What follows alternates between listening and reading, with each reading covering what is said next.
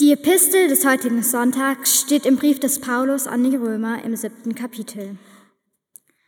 Denn wir wissen, dass das Gesetz geistlich ist. Ich aber bin fleischlich, unter die Sünde verkauft. Denn ich weiß nicht, was ich tue, denn ich tue nicht, was ich will, sondern was ich hasse. Das, was ich will, äh, das, was, das tue ich. Wenn ich aber tue, was ich nicht will, stimme ich dem Gesetz zu, dass es gut ist so tue ich das nicht mehr selbst, sondern die Sünde, die in mir wohnt. Denn ich weiß, dass in mir, das heißt in meinem Fleisch, nichts Gutes wohnt. Wollen habe ich wohl, aber das Gute vollbringen kann ich nicht. Denn das Gute, das ich will, das tue ich nicht, sondern das Böse, das ich nicht will, das tue ich. Wenn ich aber tue, was ich nicht will, verbringe nicht mehr ich es, sondern die Sünde, die in mir wohnt. So finde ich nun das Gesetz, mir, der ich das Gute tun will, hängt das Böse an. Denn ich habe Freude an Gottes Gesetz nach dem inwendigen, inwendigen Menschen. Ich sehe aber ein anderes Gesetz in meinen Gliedern, das widerstreitet dem Gesetz in meinem Gemüt und hält mich gefangen im Gesetz der Sünde, das in meinen Gliedern ist. Ich elender Mensch, wer wird mich erlösen von diesem Leibe des Todes? Dank sei Gott durch Jesus Christus, unseren Herrn. So diene ich nun mit dem Verstand dem Gesetz des Gottes, aber mit dem Fleisch dem Gesetz der Sünde. Gnade sei mit euch und Friede von dem, der da ist und der da war und der da kommt. Amen. Es ist einer jener Filme, die man nie vergisst. Unsere erwachsene Tochter verlässt vorzeitig das Kino und geht allein nach Haus. Wir bleiben bis zum Schluss. Der Film heißt Das weiße Band, ist in Schwarz-Weiß gedreht und spielt im Jahre 1913, also unmittelbar vor Ausbruch des Ersten Weltkriegs, in einem fiktiven Dorf, Eichwald, östlich der Elbe. Im Dorf ereignen sich mysteriöse Vorfälle. Ein quer über den Weg gespanntes Drahtseil bringt das Pferd des Arztes zu Fall. Eine Arbeiterin kommt unter ungeklärten Umständen ums Leben. Ein Kind wird entführt und brutal misshandelt. Nachts wird Feuer gelegt an ein Gebäude. Dies alles geschieht, ohne dass die Polizei auch nur den geringsten Anhaltspunkt hat, wer für diese Vorfälle verantwortlich ist. Es sind aber nicht die Verbrechen und Grausamkeiten, die lange nachwirken. Es ist die düstere Stimmung im Dorf, diese soziale Miteinander, was einen total angreift. Besonders die Situation der Kinder ist zutiefst bedrückend. Allen voran das Klima in der Familie des lutherischen Pfarrers. Da herrschen strenge Sitten, ein nie enden wollender Kampf gegen die Sünde. Alle Kinder müssen ein weißes Band tragen, entweder im Haar oder am Arm, als Zeichen für ihre Reinheit und Unschuld. Wer gegen das Ideal verstößt, wird hart bestraft, entweder mit Essensentzug oder Rutenschlägen. Und dabei erklärt der Vater, bevor er seine Kinder schlägt, dass ihn selbst die Züchtigung am meisten schmerze, aber dass es ja sein müsse, weil er seine Kinder vor Sünde bewahren müsse. Kein Wunder, dass die Kinder im evangelischen Pfarrhaus allesamt verstört, verängstigt, verkrampft sind. Sie erleben ihr persönliches Trauma. Sie lernen, Christentum tut weh. Und es muss weh tun, weil der Mensch im Kern seines Wesens ein verdorbener Sünder ist.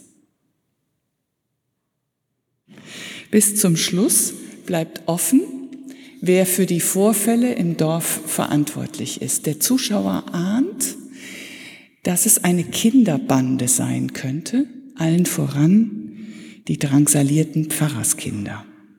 Jeden Abend wird kontrolliert, ob sie ihre Hände fein sittsam sichtbar über der Bettdecke haben oder darunter. Und wehe, wenn nicht. Und ganz am Schluss zeigt der Film junge Männer, die singend und begeistert in den Krieg ziehen. So, als hätte ihre angestaute Aggression endlich ein gesellschaftlich anerkanntes Ventil gefunden. Man ist beim Verlassen des Kinos völlig verstört. Man möchte schreien, aber es bleibt einem im Hals stecken. Was für ein Irrsinn. Der Pfarrer in bester Absicht, die Kinder sollen vor Sünde bewahrt werden, erzieht sie zu hinterältigen kleinen Monstern. Die Bibel mit ihrer befreienden Botschaft wird in ihr Gegenteil verkehrt, dient als Rechtfertigung für schlimme Strafen. Und am Ende kommt es in Europa zu einem Krieg, der an Brutalität und Verbreitung ein bis dahin nie gekanntes Maß annimmt. Was ist das, was den Menschen reitet? fragt Paulus. Was gute Absichten in ihr Gegenteil verkehrt. Ich zitiere ihn noch einmal, denn wir wissen, dass das Gesetz geistlich ist, ich aber bin fleischlich unter die Sünde verkauft. Denn ich weiß nicht, was ich tue. Denn ich tue nicht das, was ich will, sondern was ich hasse, das tue ich. Wenn ich aber das tue, was ich nicht will, stimme ich dem Gesetz zu, dass es gut ist. So tue ich das nicht mehr selbst, sondern die Sünde, die in mir wohnt.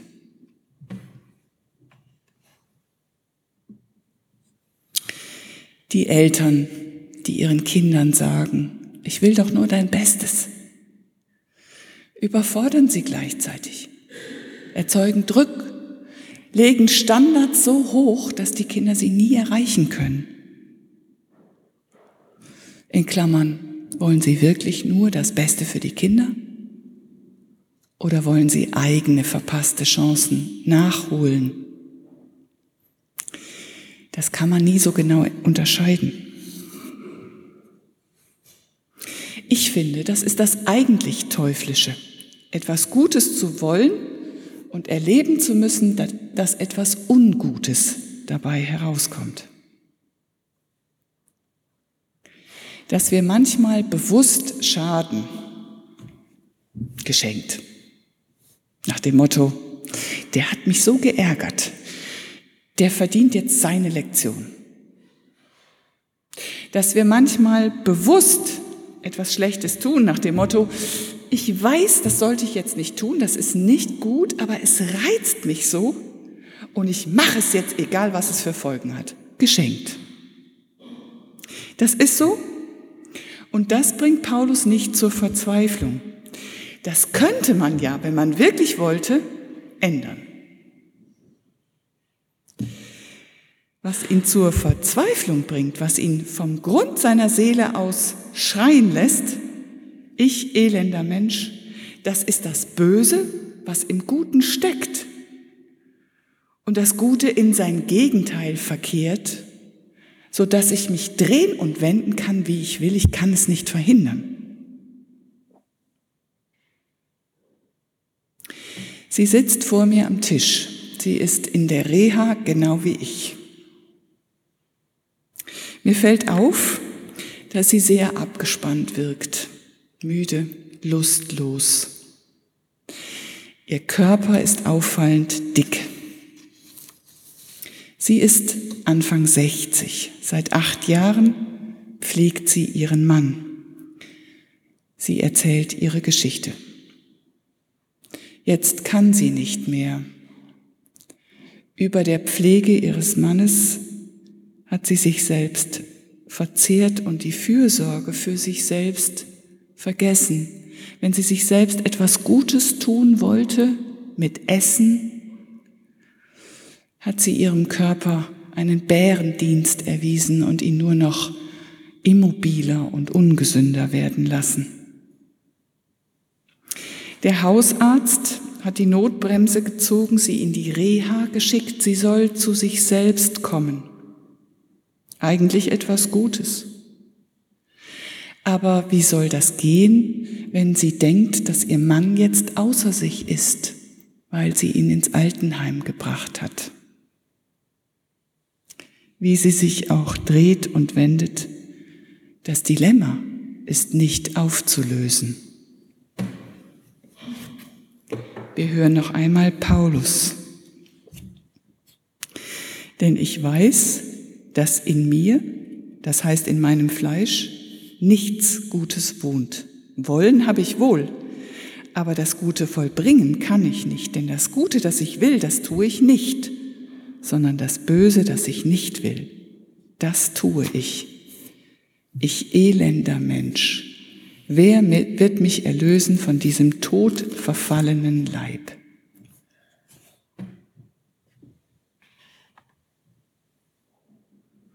Ich elender Mensch, schreit Paulus, wer wird mich erlösen? Wer wird mich befreien von mir selbst, befreien von meinen guten Absichten, von meinem Leben für und auf Kosten von meinem schlechten Gewissen? meinen Antreibern. Die Erfahrung sagt, dass man erst ganz am Boden liegen muss, bevor einem geholfen werden kann. Dieser Schrei ist das Eingeständnis der eigenen Hilflosigkeit. Ich bin am Ende. Hilf mir, lieber Gott. Wer schreit, kann gehört werden. Wer schreit, will gehört werden. Wer schreit, stimmt ein in den Schrei Jesu Christi, mein Gott, mein Gott, warum hast du mich verlassen, als er schreiend für uns am Kreuz stirbt. Was für eine Befreiung liegt im Schrei. Ich muss mich nicht mehr zusammenreißen.